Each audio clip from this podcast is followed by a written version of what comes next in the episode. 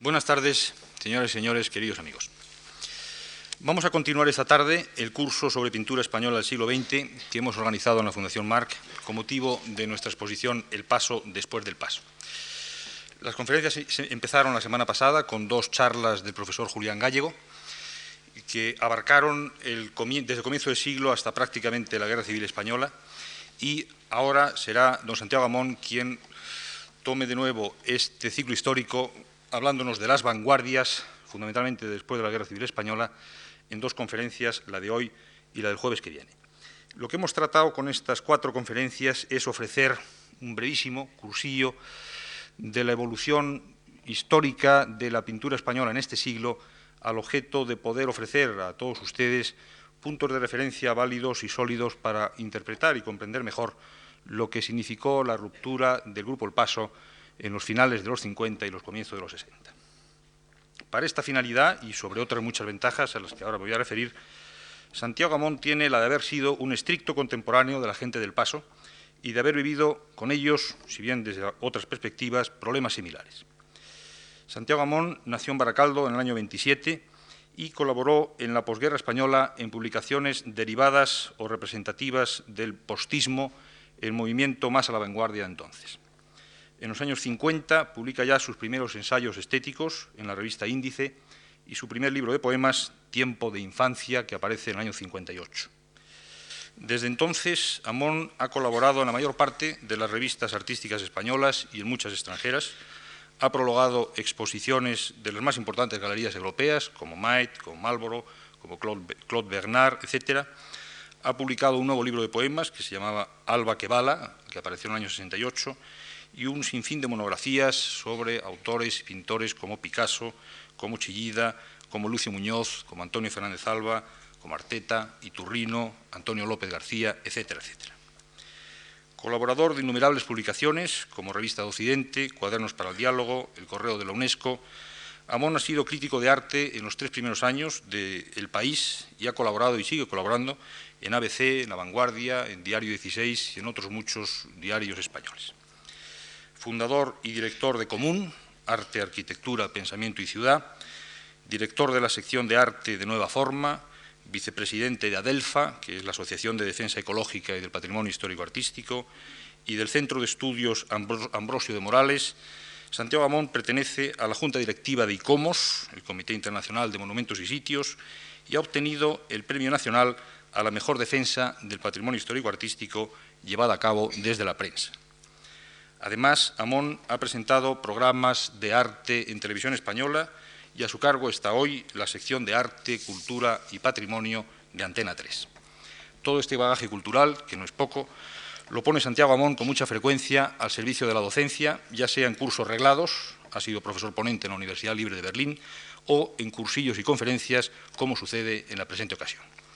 Estas son unas palabras de bienvenida y de presentación de nuestro conferenciante de hoy, a quien en nombre de la Fundación Juan Mar le doy nuestras más expresivas gracias por colaborar de nuevo en nuestras actividades y a todos ustedes también les agradezco mucho su presencia en el día de hoy. Muchas gracias a todos.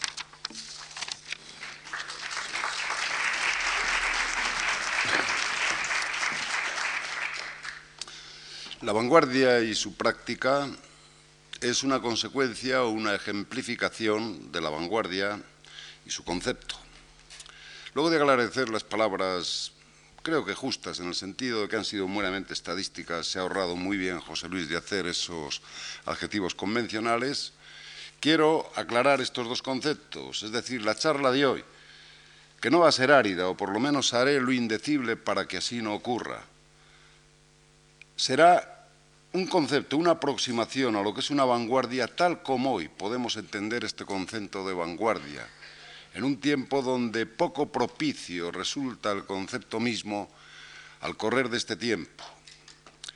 Y conocido, o por lo menos llegado cada uno a la aproximación a ese concepto de vanguardia, podrá luego analizarse qué fue la vanguardia española, si lo fue, a la luz de un concepto de vanguardia en general. Hoy haré algunas alusiones, solo algunas alusiones, a cuatro angulaciones posibles del concepto de vanguardia como algo ya consumado, donde poder contemplar Por ejemplo, la exposición que alberga a los pintores del paso después del paso.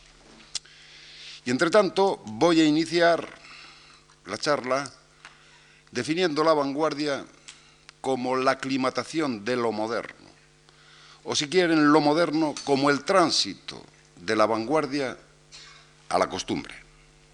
La pregunta obvia es esta. ¿Qué es lo moderno? ¿Cuáles los orígenes de una realidad inmediata, presente a los sentidos, que en el ámbito de las artes plásticas y también pues en el medio de lo habitable, en la costumbre misma del ambiente, del atuendo, tanto el experto como el profano vienen a englobar y a definir en la genérica concepción o expresión de lo moderno. Es una casa moderna, un diseño moderno, un vestido moderno, un ambiente moderno, un coche moderno, una cocina moderna, una sala moderna, un ambiente moderno. Dice tanto el experto como el profano. ¿A qué se refieren uno y otro? Vale el principio decir que lo moderno en esta más lata acepción, repito y concluyo, inserta por igual. En la mente del experto y en la costumbre del profano, se refiere a un profundo cambio cualitativo en la estimación del mundo circundante, cuya traducción objetiva se ha venido a plasmar en la configuración distinta, moderna, de las cosas creadas o simplemente transitadas por el hombre contemporáneo. Lo que hoy decimos moderno es la costumbre, no la expresión de lo extravagante o de lo raro, como lo fue allá hacia 1910, cuando la vanguardia iniciaba su andadura. La plasmación real, hecha y a vida, de una actitud renovadora, revolucionaria, que allá hacia 1910 se enfrentó a una realidad precedente y decadente. Las cosas que hoy adornan nuestra familiaridad, quizá ya nuestra rutina, con el aura amigable de lo moderno, se refieren a la decantación paulatina de unas categorías ayer revolucionarias, repito, renovadoras, futuristas, convertidas hoy en tránsito cotidiano, en espejo familiar de nuestro propio paso. Lo que hoy llamamos arte moderno, en suma, no es más que el feliz resultado, el producto concreto de una conmoción tremenda como pocas conociera la historia, que allá, hacia 1909, y por obra y gracia de un español genial, Pablo Picasso, se enfrentó al orden constituido.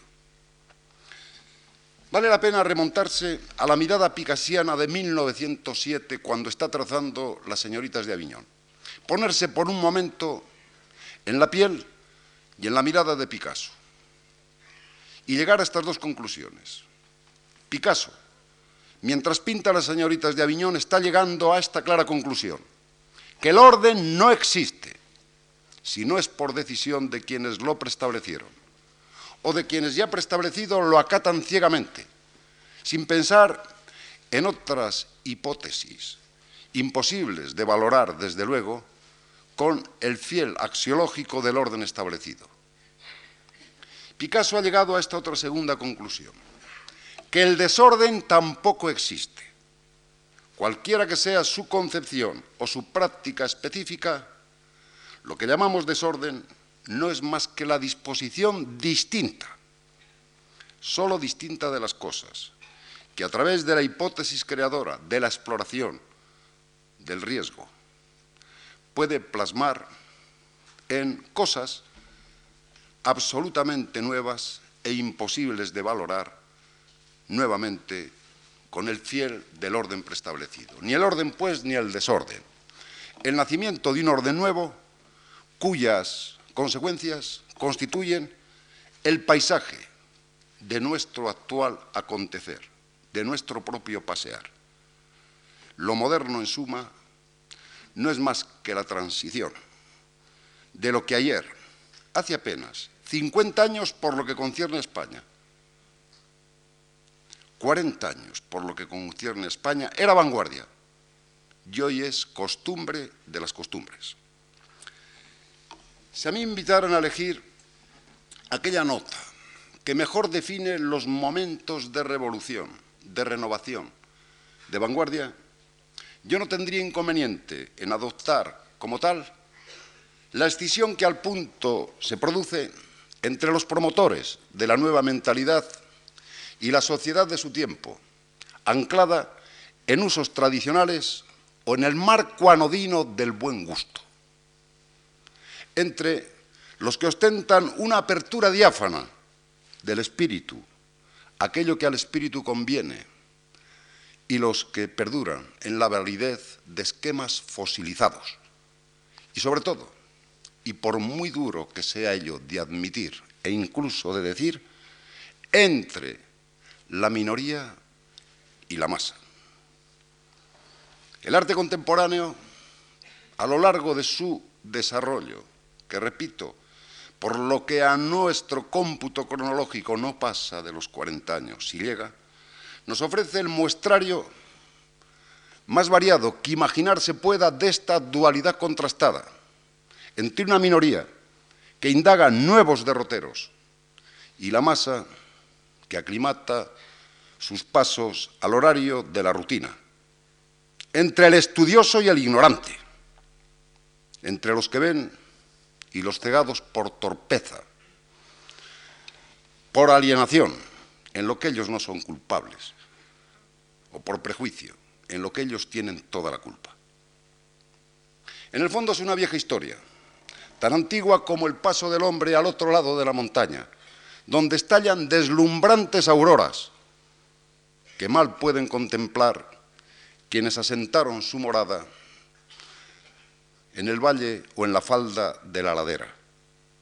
En el fondo es una vieja historia que nos remite a aquellos términos que Petrarca ya anunciara en la primera luz del Renacimiento. Inteligencia e ignorancia. Entendiendo por la primera el concepto propio de cultura, no el cúmulo erudito de conocimientos, sino el ansia de conocer, que no es culto aquel que conoce, sino el que quiere conocer. Y entendiendo por ignorancia la erradicación, la alienación, el extrañamiento, que diría Unamuno, de aquello que reclama el propio espíritu de acuerdo con la hora de su propia vigencia. Vale la pena cotejar para que se vea que este fenómeno de la vanguardia es de todo tiempo y lugar, cuando de hecho se produce un movimiento revolucionario, vale la pena cotejar lo que decían Dante, Petrarca, Boccaccio a propósito de Giotto, con lo que decían Reverdí, Andrés Salmón, Apollinaire, Max Jacobs, acerca de Picasso y sus huestes. Vale la pena cotejar estos testimonios para que se vea cómo en los movimientos de revolución esta escisión de que hablo se produce sistemáticamente. Dice Dante, cómo la gente creía que Chimabue había llegado al colmo de la gloria cuando Giotto vino a traer una nueva época, a destronarlo de su esplendor, al tiempo que sojuzga el paso efímero de la gloria humana. Quien quiera comprobarlo, léalo en el canto dodécimo del Purgatorio de la Divina Comedia. Petrarca, refiriéndose a la obra del Giotto, dice textualmente en sus epístule de rebus familiaribus, cuyus pulcritudinem ignorantes non intelegunt, magistri autem artis stupen, cuya belleza los ignorantes no comprenden, pero los maestros del arte contemplan con estupor. Y por último, Boccaccio Dice de Giotto que él vino a resucitar el arte que estaba muerto, por culpa de quienes lo ofrecen a los ojos de los ignorantes, en vez de entregarlo a los ojos de los sabios. Quien quiera comprobarlo puede leerlo en la, en la narración quinta de la jornada sexta del Decamerón, dedicada toda ella, por cierto, al Giotto. Pues bien, estos tres testimonios que no parecen sino aplicables del todo al tiempo de nuestra vanguardia contemporánea, son del todo cotejables en los testimonios que allá por 1907, 8, 9, 10, hasta el 25 aproximadamente, salían de la pluma de los ya citados, de Max Jacob, de Andrés Salmón, de Reverdí, de Apollinaire. Valga por todos el testimonio que deja escrito Apollinaire en uno de sus más felices caligramas, que traducido al castellano dice así, Nosotros, que buscamos por todas las partes la aventura, no somos vuestros enemigos, solo queremos regalaros vastos y extraños dominios, donde el misterio en flor se ofrece a quien quiera apresarlo. Hay allí fuegos nuevos, colores jamás vistos, mil fantasmas imponderables a los que urge dar realidad. Piedad para nosotros, que combatimos siempre en las fronteras de lo ilimitado, de lo porvenir. Por poca que sea la atención que se preste a la caligrama de Apoliner, y aparte del tono de sacra predicación que parece imbuirlo, llegará a esa disociación entre nosotros dados al riesgo, encendiendo la llama, así lo dice, de lo ilimitado, de lo porvenir, y un vosotros, que es el respetable público, afincado en los usos tradicionales o en el marco anodino, repito, del buen gusto. Esta situación real, ineludible, entre esta minoría y esta masa, de la que hablaban tanto Dante, Petrarca, Boccaccio como Apollinaire, suele suscitar en ciertos espíritus antes ideológicos que estrictamente culturales una actitud de repulsa hacia el artista. El consabido alegato de que el artista vive de espaldas al pueblo, como si no ocurriera otro tanto en cualquier actividad del espíritu en la que resplandezcan auténticos valores de conocimiento y creación, sea ejemplo la ciencia, indispensable incluso para el acto del propio respirar. No es labor del científico, creo yo, asomarse a la ventana demagógicamente y cada cinco minutos clamar, amado pueblo, estoy contigo, sino que lo suyo es investigar en la línea del progreso, de suerte que el amado pueblo en su día será el agradecido. Otro tanto debe hacer el artista, lanzarse por esa vía que reclama los fuegos nuevos, los colores jamás vistos, los mil fantasmas imponderables a los que hay que incorporar urgentemente en la luz de la vida lo que debe imbuir su acción, que el pueblo igualmente será el primero en agradecerlo por el éxito, por el triunfo del riesgo revolucionario. Esta disociación frontal en un principio, poco a poco va atenuándose, hasta determinar un clima de equilibrio en el que, pese a todos los pesares, resplandece el signo del progreso. Lo que nació como revolución, como renovación, como vanguardia, va poco a poco convirtiéndose en programa, en aula, en academia, hasta determinar en la sociedad un estado de equilibrio, de suerte que la sociedad misma, que repudió el nuevo estilo con el desdén de la ignorancia, termina aceptándolo por ley de la costumbre. El tiempo que vivimos es tiempo de equilibrio, apto como ninguno para la reconsideración formal e incluso para la revisión historiográfica. La exposición, que aquí al lado, en las salas de la Fundación, se presta a la contemplación del ciudadano, tiene un significado completamente distinta de la que los más de estos artistas hicieron allá en el año 57. La pintura de algunos es la misma, pero el significado de esa pintura es completamente distinto. Estos cuadros en el año 57 marcaban el grito inconformista de la renovación, de la revolución, de la vanguardia. Y hoy entrañan la academia en el más noble de los términos. El tránsito de aquella vanguardia a esta costumbre es lo que concentra histórica y vitalmente el concepto de lo moderno. Esos cuadros que ven ahí son hoy valorables por sus juicios intrínsecamente plásticos. De ellos se fue el grito revolucionario, porque ya no es tiempo de ello. Y quedó la obra, asentada como un capítulo más de la historia del arte, contemplable definitivamente en pasado, con todos los valores, diferencias y peculiaridades de cada uno de estos artistas que se llamaban, porque algunos no viven, Viola, o Millares, o Juana Francés, o Pablo Serrano, o Chirino, o Canogar, o Feito, o Saura, o Suárez, o Manolo Rivera.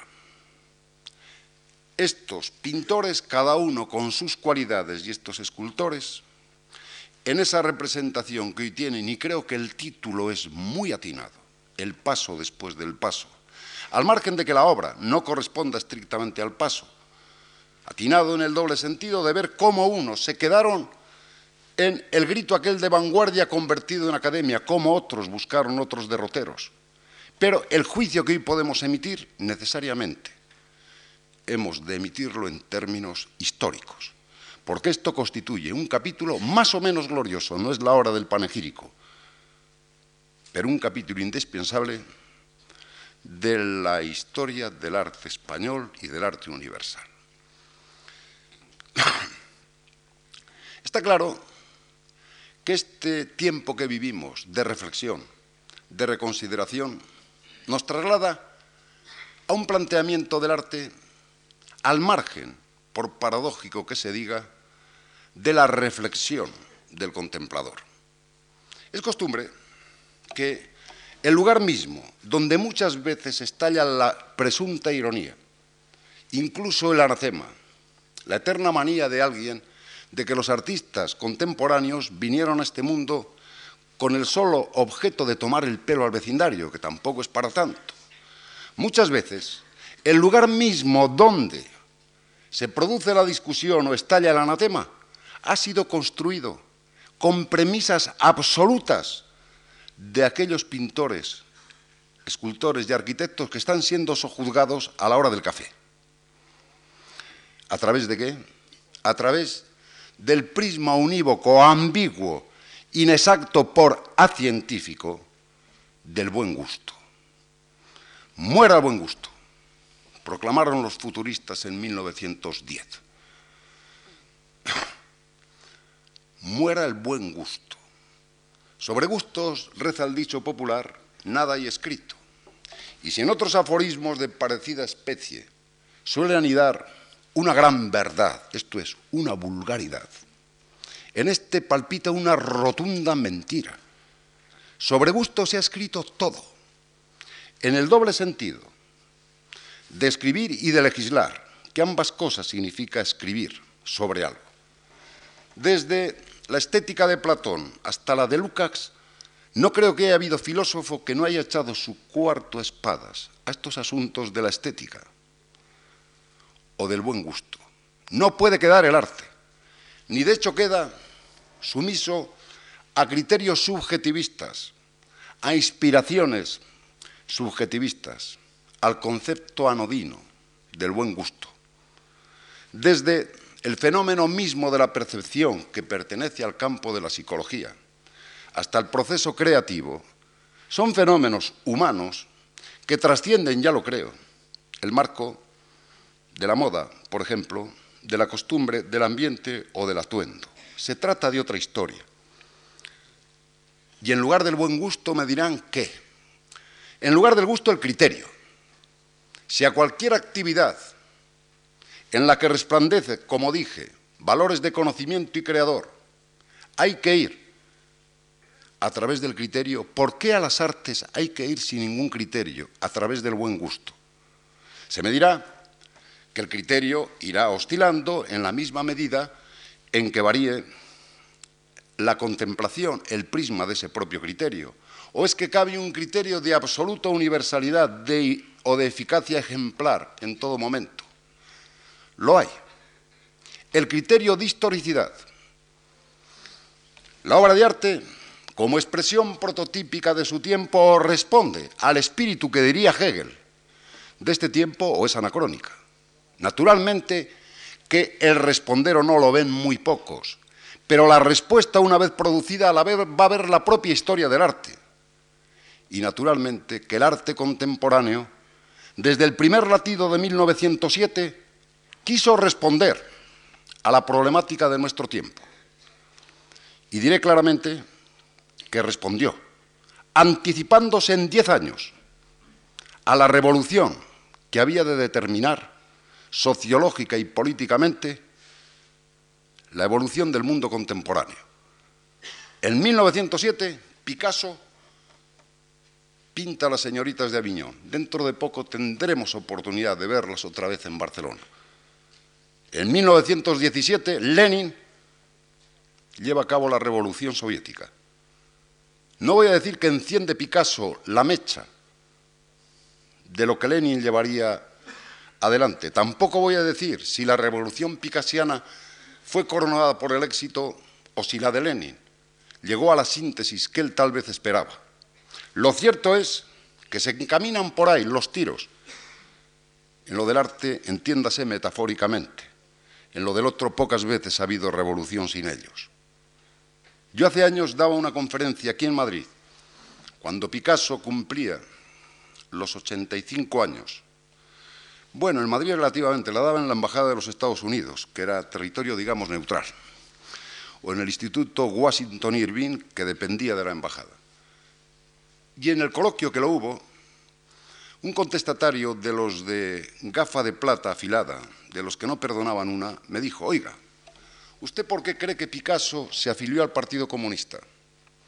Y yo, inspirado por la divina providencia, porque si no nos explica la brillantez de mi frase, le repliqué, pues yo creo que por una razón muy sencilla, porque en aquel tiempo no había partido más de izquierdas que el comunista. Y me dijo él, no entiendo lo que quiere decir, es muy sencillo. Un revolucionario se suele apuntar al partido por donde va la revolución. En aquel momento el más de izquierdas era el comunista. Si hubiera habido otro más de izquierda, seguro que se había apuntado a ese, Pablo Picasso. El ejemplo quiere decir que la congruencia de la expresión artística de nuestro tiempo con el fenómeno revolucionario de nuestro tiempo no solo es ejemplificante, sino que la intuición, que antecede siempre al juicio en sentido estricto, en este caso lo antecede con diez años vista desde 1907, las señoritas de Aviñón, a 1917, aquella revolución que se produjo, como saben, por suelo eslavo. Este fenómeno de cómo la congruencia del arte contemporáneo con el espíritu de su tiempo es incuestionable, es una de las notas características de los procesos revolucionarios, donde esos otros Conceptos colaterales, generalmente híbridos y desde luego ambiguos, como el del buen gusto, no tienen nada absolutamente que plantear a la luz de aquello que rige toda actividad humana de corte espiritual. Y solo hay un prisma para contemplar las cosas desde el lugar del hombre. Ese prisma se llama el criterio. Igual que a las otras actividades, humanas hay que aproximarse a la luz del criterio, también a la actividad artística hay que ir acompañado con la luz del criterio. Les voy a poner un ejemplo para que se vea cómo sí que ha plasmado en Cosa entre las cosas, cómo esos cuadros que por el año 57 marcaban un claro grito, algo de ellos queda en alguno de ellos han pasado a ser costumbre de las costumbres y cómo el criterio, por vía o no reflexiva, de hecho, subyace a la estimación del menos preparable preparado de los humanos. El ejemplo es el que sigue. Si una persona, digamos, media, un ciudadano común, se aproxima a un cuadro abstracto, esos cuadros en que toda la capacidad expresiva ha quedado limitada o reducida al mínimo del cromatismo y al rasgo ortogonal de la línea. Un cuadro, por ejemplo, de Piet Mondrian. Mejor aún, a cualquiera de los cuadros que se exhiben y nos dan un ejemplo en las salas de la Fundación. Si este hombre no está preparado en materia estética, es decir, no está en posesión de un criterio, al presenciar ese cuadro en un libro, en el muro de un museo o en la pared de una exposición, dirá, vamos a ver, ¿esto qué es? ¿Qué significa? ¿Para qué sirve? Pues bien, si este mismo personaje analiza ese mismo cuadro, perdón, contempla ese mismo cuadro, en el medio de su costumbre, esto es, en una cafetería, en un aeropuerto, en una sala de fiestas, dirá esto otro. Hombre, una decoración moderna. ¿Cómo es posible que haya variado en un segundo su ángulo de apreciación? Cuando lo ve en el muro neutro del museo, en la pared de la sala de exposiciones, en la página del libro, en la ilustración del libro, dice, ¿esto qué es? ¿Qué significa? ¿Para qué sirve? Está hablando en términos utilitarios. Y en cuanto ve que ese mismo cuadro funciona en el medio de la utilidad, le da en el acto por válido. Hombre, una decoración moderna. ¿Cómo se ha producido esa transustanciación? No es ni más ni menos que el paso que allá hará 15.000 años se produjo entre el Homo faber y el Homo sapiens. Y se me dirá, es que todavía aquella, iba a decir especie, aquella variedad del Homo faber no se ha reducido en Homo sapiens. No. Allá, en el primer despertar del hombre, cuando el hombre, como dice Bataille, no tenía divinidades protectoras que le cuidaran, de pronto, una mañana asombrosa, despertó de la animalidad originaria a la luz de la conciencia. El susto que debió pegarse fue tremendo. No se preocupen que este susto lo vamos a tener todos si tenemos conciencia el día que nos muramos. Es del todo equivalente. ¿Qué sueño ha sido este? El susto que aquel hombre, recién despierto a la conciencia, fue tremebundo. Y en el acto reaccionó y empezó por hacer utensilios que le diferenciaban ya de su hermano casi gemelo, el simio. Y este hombre primero fue el Homo faber, llamado así porque fabricaba, hacía utensilios hacía cosas útiles. Pero poco después hubo un segundo sobresalto y el susto fue todavía mayor, cuando se desgajó una variedad de hombre que se diferenció para siempre del otro. ¿Y saben en qué radica la diferencia? Solo en una cosa, en que este segundo hombre, el Homo sapiens, sabe hacer cosas inútiles. El hombre de Altamira hacía cosas inútiles. Pues bien, este tránsito, transustanciación o reducción del uno al otro, a juicio mío, no se ha producido.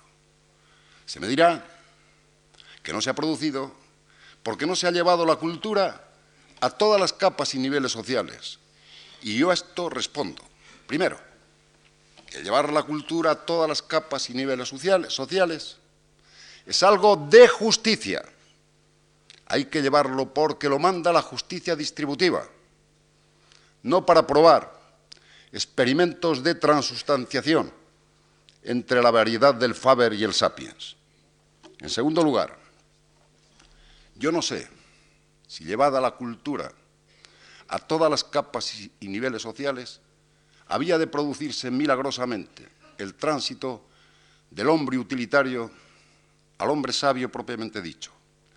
Pero sí que sé, en sentido contrario, de que muchos, por no decir mayoría, que tuvieron a su alcance todos los medios de formación, universidad incluida, concluidos sus estudios, dieron poca prueba de que se hubiera producido el cambio.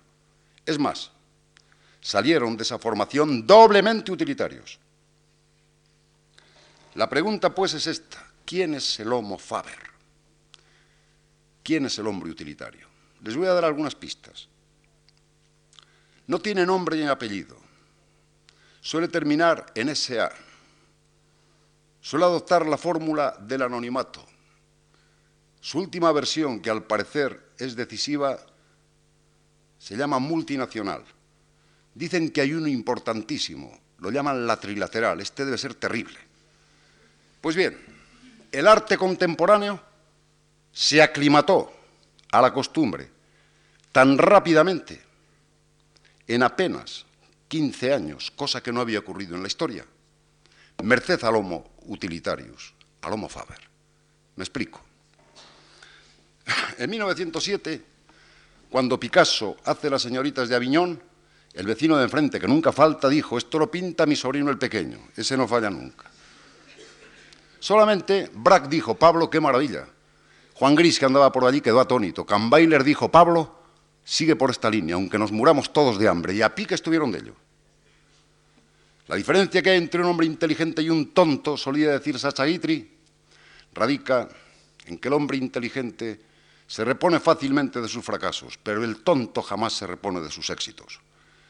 Pablo Picasso, que a la edad de 22 años ha logrado fama y fortuna en París, con su mediocre época azul y con su espléndida época rosa, una mañana de 1907 va a lanzar al diablo fama y fortuna para entregarse a la gran aventura revolucionaria de nuestro tiempo, en alas de la propia inutilidad. 1910, no se vende nada.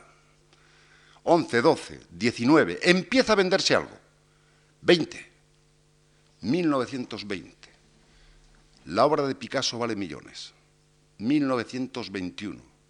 Se multiplica el precio. ¿Qué es lo que ha ocurrido? ¿Cómo es posible que en estos últimos años Pablo Picasso, de vivir en el Bateau Lavoir, no sepa qué hacer con el dinero? Sí que sabe, marcharse de París y no volver jamás, dedicarse a pintar en la Costa Azul.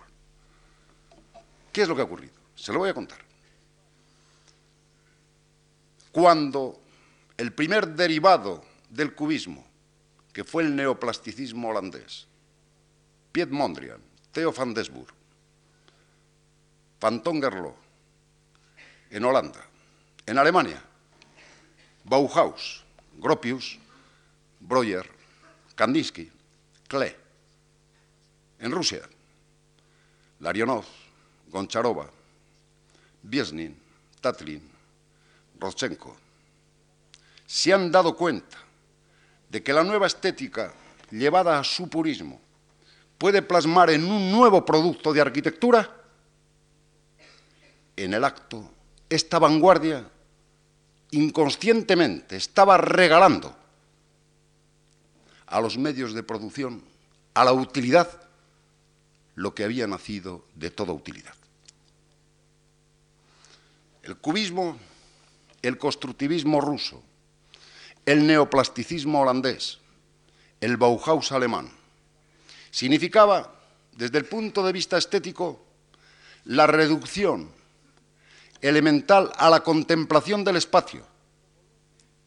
Llegaban a una conclusión clara, que el único volumen real, el único espacio real que puede contemplar el hombre, no es el que define las seis caras del cubo, sino el espacio que hay dentro de un cubo o de un paralelepípedo o de un prisma.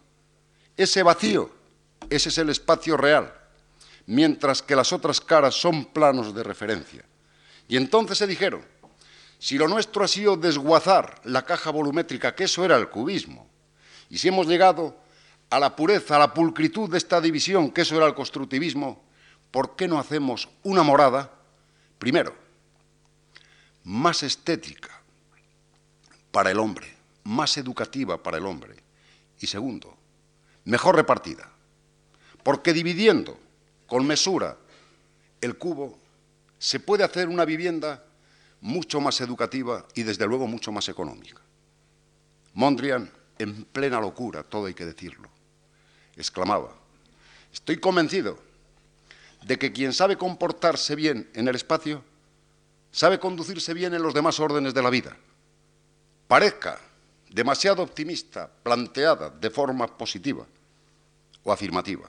Pero no les quepa la menor duda que es del todo cierta si la planteamos de forma restrictiva o negativa. Esto es, quien no sabe comportarse bien en el espacio, que es el medio más obvio de la vivencia y de la convivencia, ¿cómo se va a comportar bien en otros órdenes de mayor complejidad y de mayores intereses? En España, donde todavía en los vehículos públicos se leen carteles, no en todos ya por fortuna, como se prohíbe escupir o se prohíbe fumar, no estaría mal que se colocara la frase de Mondrian. Y verían ustedes cómo la gente se daba cuenta de que quien no sabe comportarse bien en el espacio, no sabe conducirse en los demás órdenes de la vida, es decir, es un ser muy peligroso. Las gentes del constructivismo, los célebres abstractos, estaban trayendo un mundo estéticamente educativo y éticamente más justo. Pero queda cabe duda que con un cubo bien dividido, con un paralelepípedo y con un prisma, se reparte mejor el espacio, se ordena mejor el espacio, pero se especula muchísimo mejor también que con la arquitectura barroca o rococó y estos grandes artistas estaban entregando en bandeja a la especulación el producto de la inutilidad. Y por ahí se expandió tan rápidamente el arte contemporáneo. Se me dirá, luego ha sido un fracaso. No. Cubismo. Fue Matisse, según cuentan, quien al entrar en una exposición de Picasso y de Braque, al ver aquel cubo dividido y subdividido, exclamó, aquí hay mucho cubismo. Quien salga hoy por los alrededores de cualquier ciudad, al ver la usura del suelo, prismas tendidos, estuches acristalados, ahí sí que puede decir, aquí sí que hay mucho cubismo. Vamos a ponernos en 1910 y vamos a contar una anécdota para que vean cómo el tránsito de la vanguardia a la costumbre es lo que certifica el orden contemporáneo. 1910, Georges Braque, el gran Jorge Braque, va por París con una camisa de grandes cuadros blancos y negros, una gran carpeta y va avanzando a su aire. Va vestido de cubista, una camisa de grandes cuadros y la carpeta suscita sospechas de la policía. Termina siendo detenido. En la liberal Francia, en la libérrima Francia, y llevado a comisaría. El comisario, sagaz, le pregunta, nombre, Georges Braque, profesión, cubista. Ah, con que usted es un cubista. El comisario obviamente ignora lo que es el cubismo Aparte de que por aquella época todavía Fidel Castro no había organizado en Cuba la suya, que podía ir por ahí.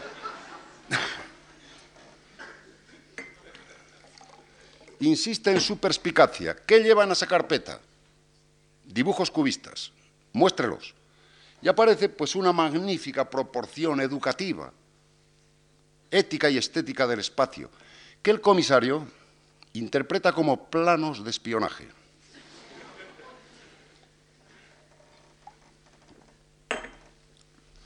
Es llamada la mujer de George Braque, él tan elegante como era don Jorge Braque, a declarar, el comisario, cada vez más sagaz, nombre de su marido, Jorge Braque, profesión, pintor.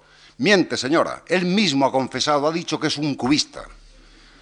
Esta anécdota significa que en apenas 70 años, lo que era revolución ha pasado a ser academia un cuadro de Georges Braque es una joya de museo para aquel que tenga la suerte de tenerlo en España, ninguno, por ejemplo, de paso, porque aquí hay en el Museo de Arte Contemporáneo, puede ser de Braque porque cualquier cosa puede ser de Braque, pero aquel, aquel día tarde en que pintó semejante mal cuadro, renegaba de sí mismo. Este es el tránsito de lo uno al otro. ¿Ha sido un fracaso, pues, la vanguardia? No, ha sido un triunfo. En toda revolución Dicen los dialécticos que de esto saben un poco, aunque ya Heráclito, allá en el siglo VI antes de Cristo, sabía otro tanto. Dicen que hay una actitud llamada tesis de aquellos que afirman la realidad a ultranza. Es lo que es. Frente a ella surge una actitud de negación, antítesis, que dice no a lo que es, y del choque de ambas surge una realidad más enriquecida, y lo llaman o lo dicen síntesis, aunque el inventor de la dialéctica Hegel, por cierto, jamás se valió de estas tres palabras. Lo resumió todas en una que en alemán lo expresa todo. Yo no sé alemán, pero la palabra suena de maravilla. Aufheben. Pues bien, el Aufheben es siempre superador. Si la revolución soviética ha llegado donde ha llegado es porque, historia en mano, la historia no admite melodramas, este era su punto final. Se me dirá, el marxismo revolucionario, el socialismo, en el sentido que los del Este lo interpretan, no se confunda con socialdemocracia,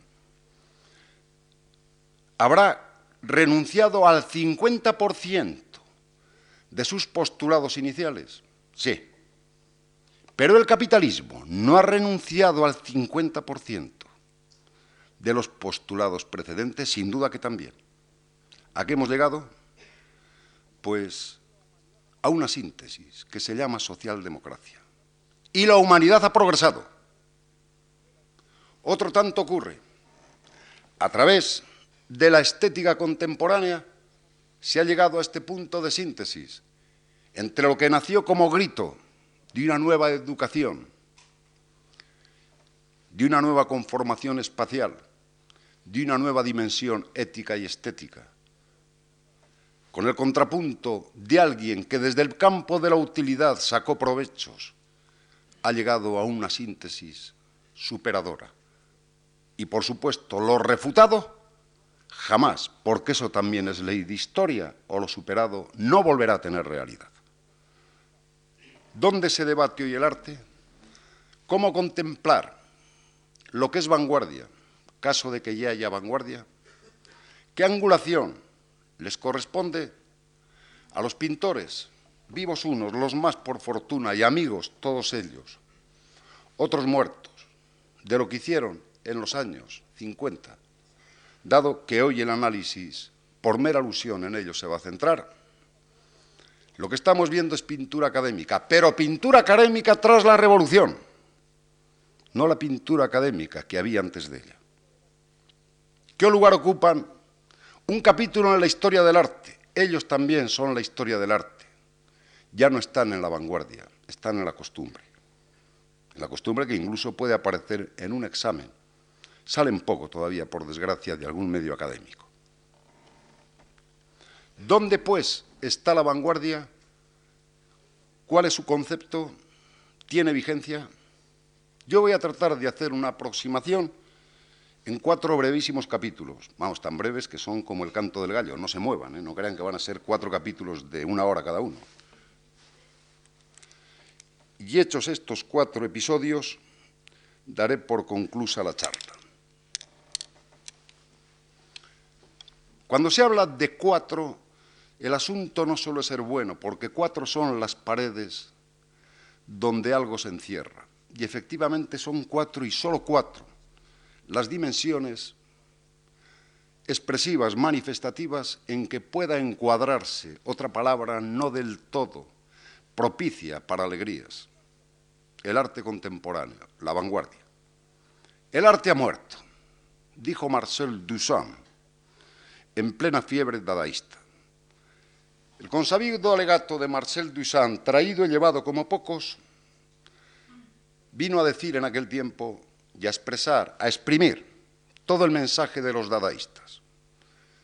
Dada fue antiartístico, porque fue antiliterario, antidogmático, antiacadémico. Dada estaba en contra de la belleza eterna, en contra de la pureza de los conceptos, en contra de lo general en general. Dada está a favor del no, donde los demás dicen sí, y del sí donde los demás dicen no. Dada está en contra fundamentalmente del arte contemporáneo.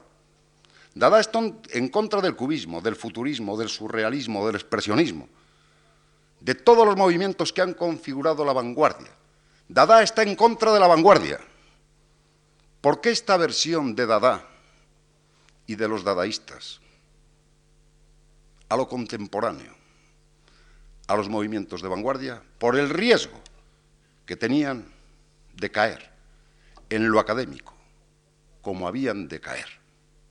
Porque Dada está en contra de la ley, está en contra de todo lo que coarta la dinámica del vivir, la libertad del instante. Nada es eterno para Dada. Mario de Micheli, sagazmente, cuando juzga el movimiento dadaísta, dice, Dada fue el empeño más tenaz por soldar aquella herida abierta entre la vida y el arte que habían denunciado Van Gogh y Rimbaud. Muchos elementos postizos e incluso grotescos se mezclaron en el dadaísmo, pero este afán de predicar la vida por encima del arte define perfectamente a Dada. Marcel Duchamp dijo, si el hombre se asombrara cada mañana del amanecer, no habría pintores de amaneceres. Les voy a contar otra anécdota para que vean lo que fue Dada como revolución, cotejada con la revolución, aquella otra que se produjo por suelo eslavo. Estos dadaístas se reunían en el cabaret Voltaire, bonito nombre, en Zúrich.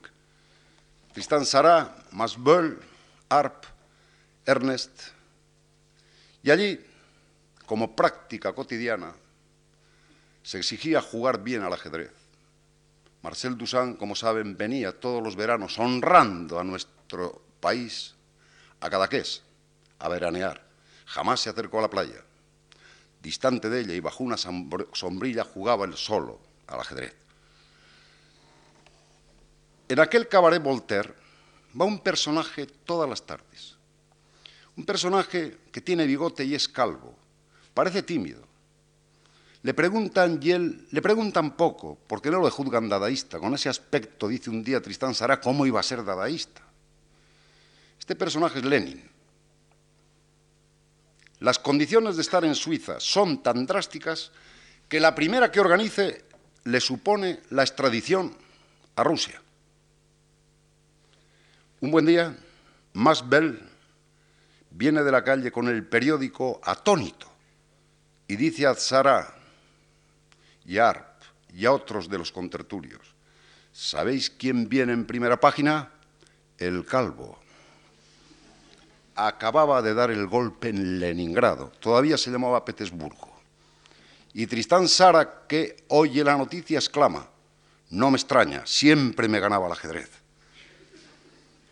Esta coincidencia casual de dos motores de la revolución tan dispares es algo más que un símbolo.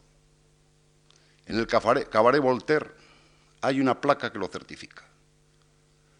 Ahora bien, más allá del dadaísmo, de la identificación rigurosa del arte con la vida, a expensas de que demuera el arte, no hay nada, no se puede hacer más allá del dadaísmo por el camino del dadaísmo.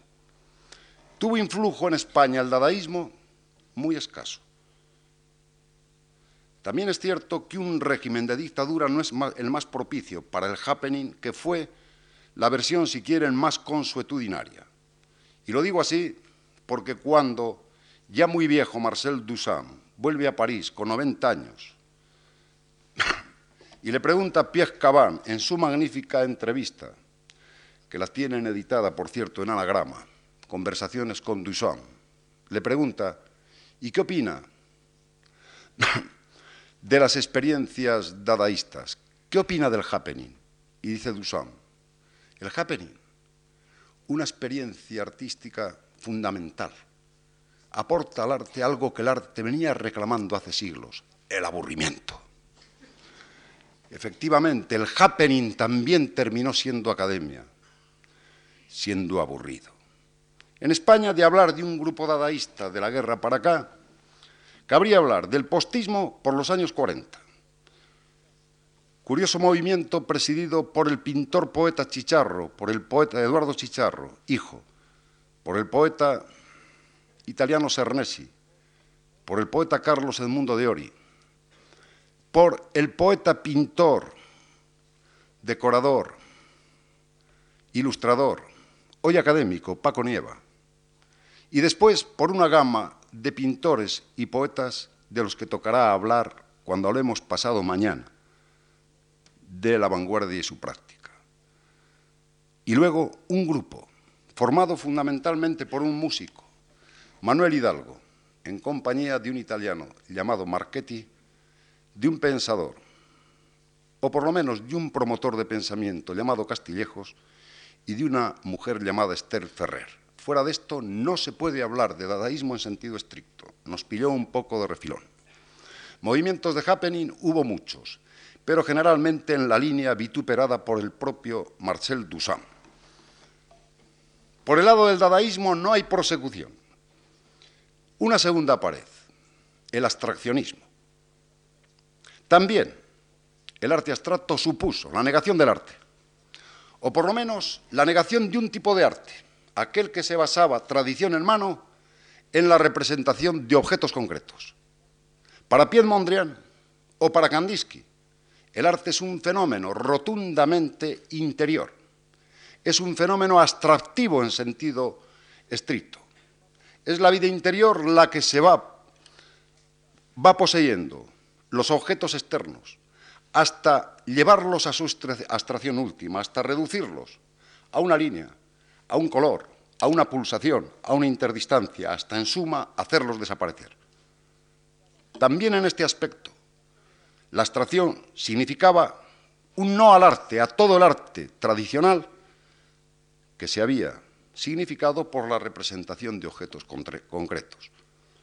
Está claro que nuevamente el pugilato entre vida interior, en este caso del artista, y expresión objetiva estaba en juego y la abstracción dio el paso en favor de esa vida interior y en la renuncia al mundo objetivo. Ahora bien, si por el camino del dadaísmo no hay más allá del dadaísmo, por el camino de la abstracción no hay más allá de la abstracción. No se puede llegar a la superabstracción, que sería igualmente abstracción. En este campo, España dará una altura fuera de lo común. España logrará un gran nombre. España logrará, a través de la exposición que ven, una baraja, dicho en término muy español, a nuestra vez, en la expresión del arte contemporáneo. Los que están, más aquellos que faltan por no ser de este grupo. No ya lo que pudo suponer como enseñanza un Joan Miró tras la guerra, esa cota que, yendo y volviendo por arco, por ejemplo, que es otro buen repertorio, asoma por todos los stands, y perdonen por el barbarismo, la sombra gigantesca de Antoni Tapies. Esa es la altura, por ejemplo, dada por España, al margen, por supuesto, de la categoría, y de esto tocará hablar el próximo día, de los que aquí representan espléndidamente la abstracción. La escultura de Chillida, la escultura de Oteiza.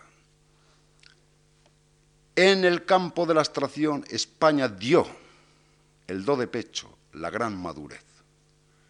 Pero más allá de la abstracción, no hay nada. Quedan dos paredes todavía. Y como no hay cinco paredes, leídas estas dos, me parece que la cosa se ha acabado. La tercera pared se llama minimalismo.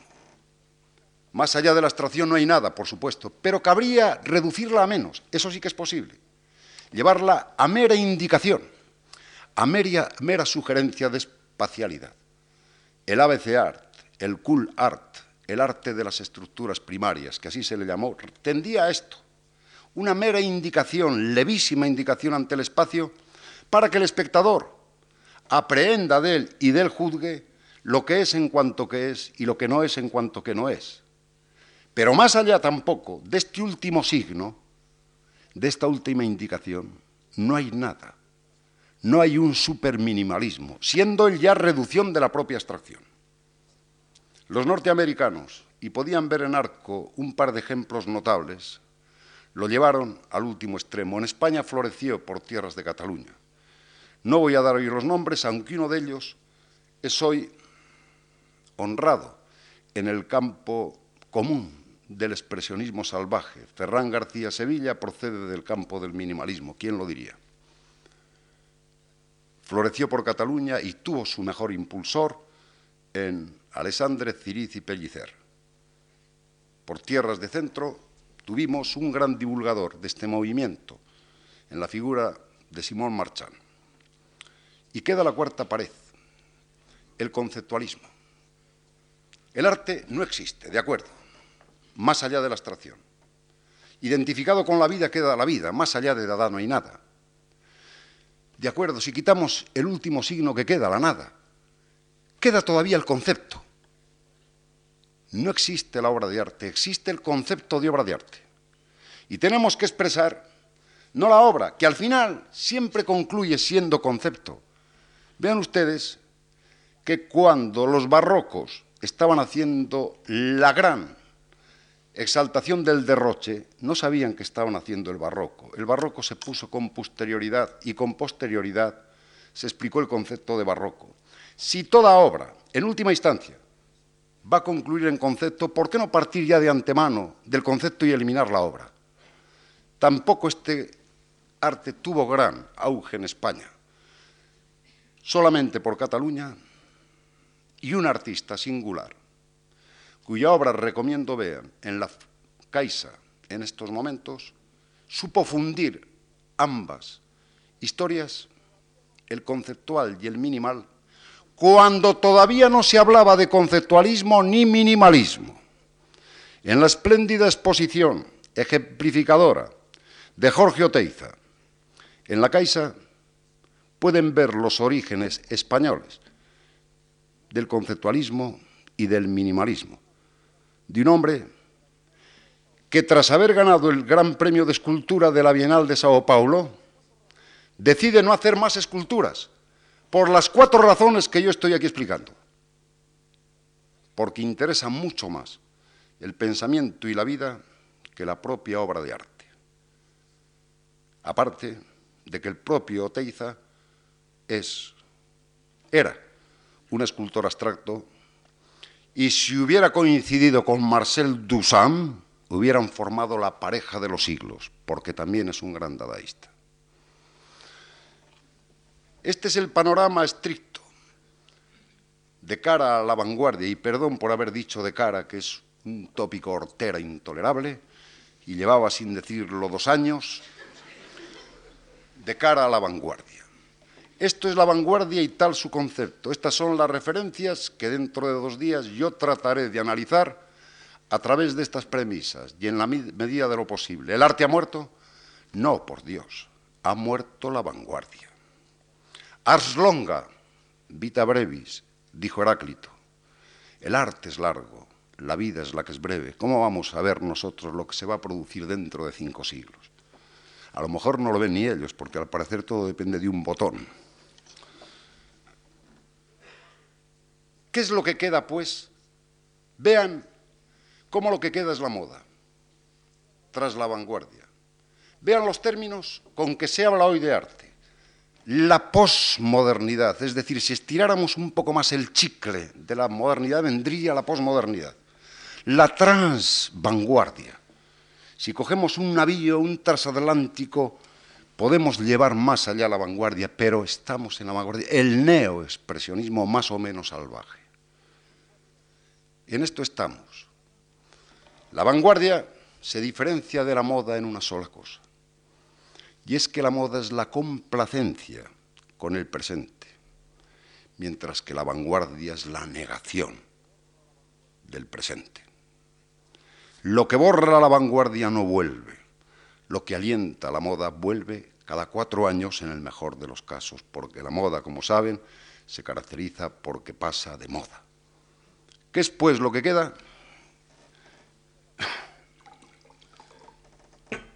Queda el arte.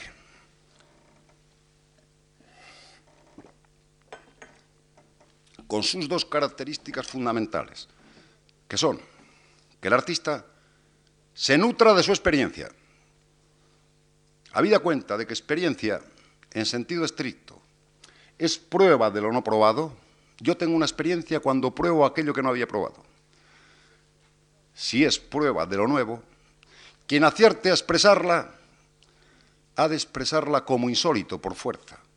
Viniendo de lo no probado, lo que venga de la experiencia resplandecerá como nuevo. Cuando un artista pregunta acerca de lo que uno opina de su obra, uno suele decirle, yo no digo que esté mal, pero amigo, recuerda mucho al vecino. Y el vecino al que recuerda generalmente es muy conocido. Artista es aquel que se nutre de su experiencia. Ya saben que ante la obra de Miró especialmente, aquel vecino del que ya hablamos anteriormente, que dice esto lo pinta mi sobrino, no cae en la cuenta de dos cosas. De que el sobrino, siempre el sobrino de ese buen señor, y este buen señor abunda, puede pintar lo que pinta Joan Miró, porque es muy fácil de pintar. Pero A, lo que pinta es de Joan Miró. Y B, a Joan Miró se le puede negar el pan y la sal, como a todo humano, pero hay que reconocerle una cosa, y es que los cuadros de Miró solo se parecen a los cuadros de Miró. Y en esto justamente radica el acto de la creación, en que la obra al provenir de uno mismo se parezca solo a lo que uno en la soledad de la experiencia descubrió. Y ve, para que la obra de arte, nacida de la experiencia, tenga validez formal, hace falta que el aspecto estético se una al aspecto ético. Y no hay que traer al caso grandes teorías. Basta con que la obra esté bien hecha, porque una obra bien hecha es ya una buena acción, éticamente válida, por tanto. Hablé al principio de quién había traído la primera chispa de la vanguardia y cómo este personaje, aun con referencias a toda la historia del arte por vía de refutación, se nutría siempre de su experiencia, que en cierta ocasión dijo, yo no busco, encuentro.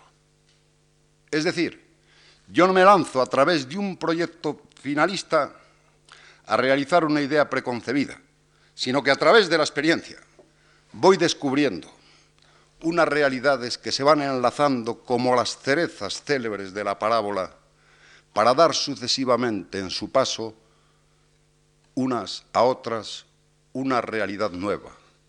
¿Qué realidad nueva? Fuegos nuevos, colores jamás, vistos, mil fantasmas imponderables a los que dar realidad. En esa exposición los tiene, los fuegos nuevos, los colores jamás vistos, los mil fantasmas imponderables ya incorporados a la realidad. En homenaje a quién? Por ser el inductor de todo este proceso hoy ya historia, voy a concluir, porque no sea tan árida la prosa, con un poema a él dedicado por Rafael Alberti, que tiene por título Yo no busco, encuentro. Solo lleva una cita o referencia. Mátanme los ojos de aquel andaluz. Un verso conocido de Góngora. Y el poema dice así.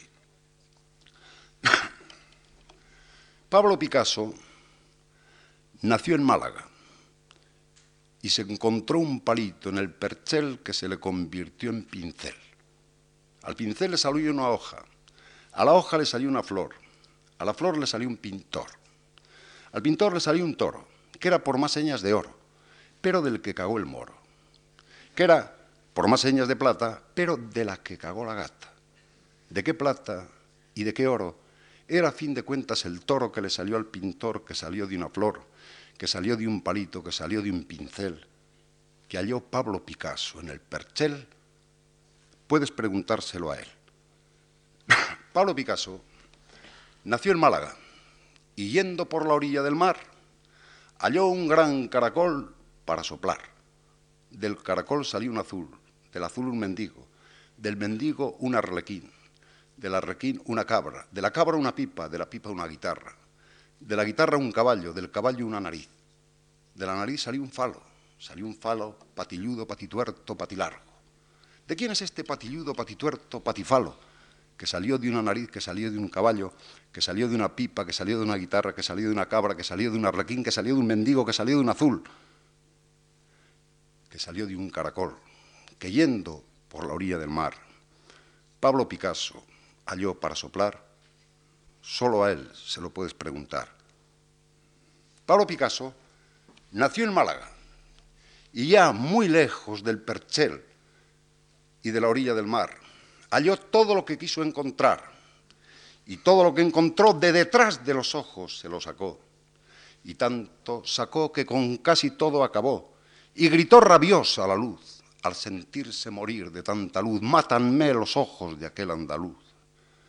¿Quién es este andaluz que al sentirse morir la luz de tanta luz hizo gritar rabiosa la luz y que todo lo que encontró de detrás de los ojos se lo sacó y que tanto sacó que con todo casi acabó y que ya muy lejos del perchel y de la orilla del mar halló todo lo que quiso encontrar? Solo Pablo Picasso te puede contestar. Muchas gracias.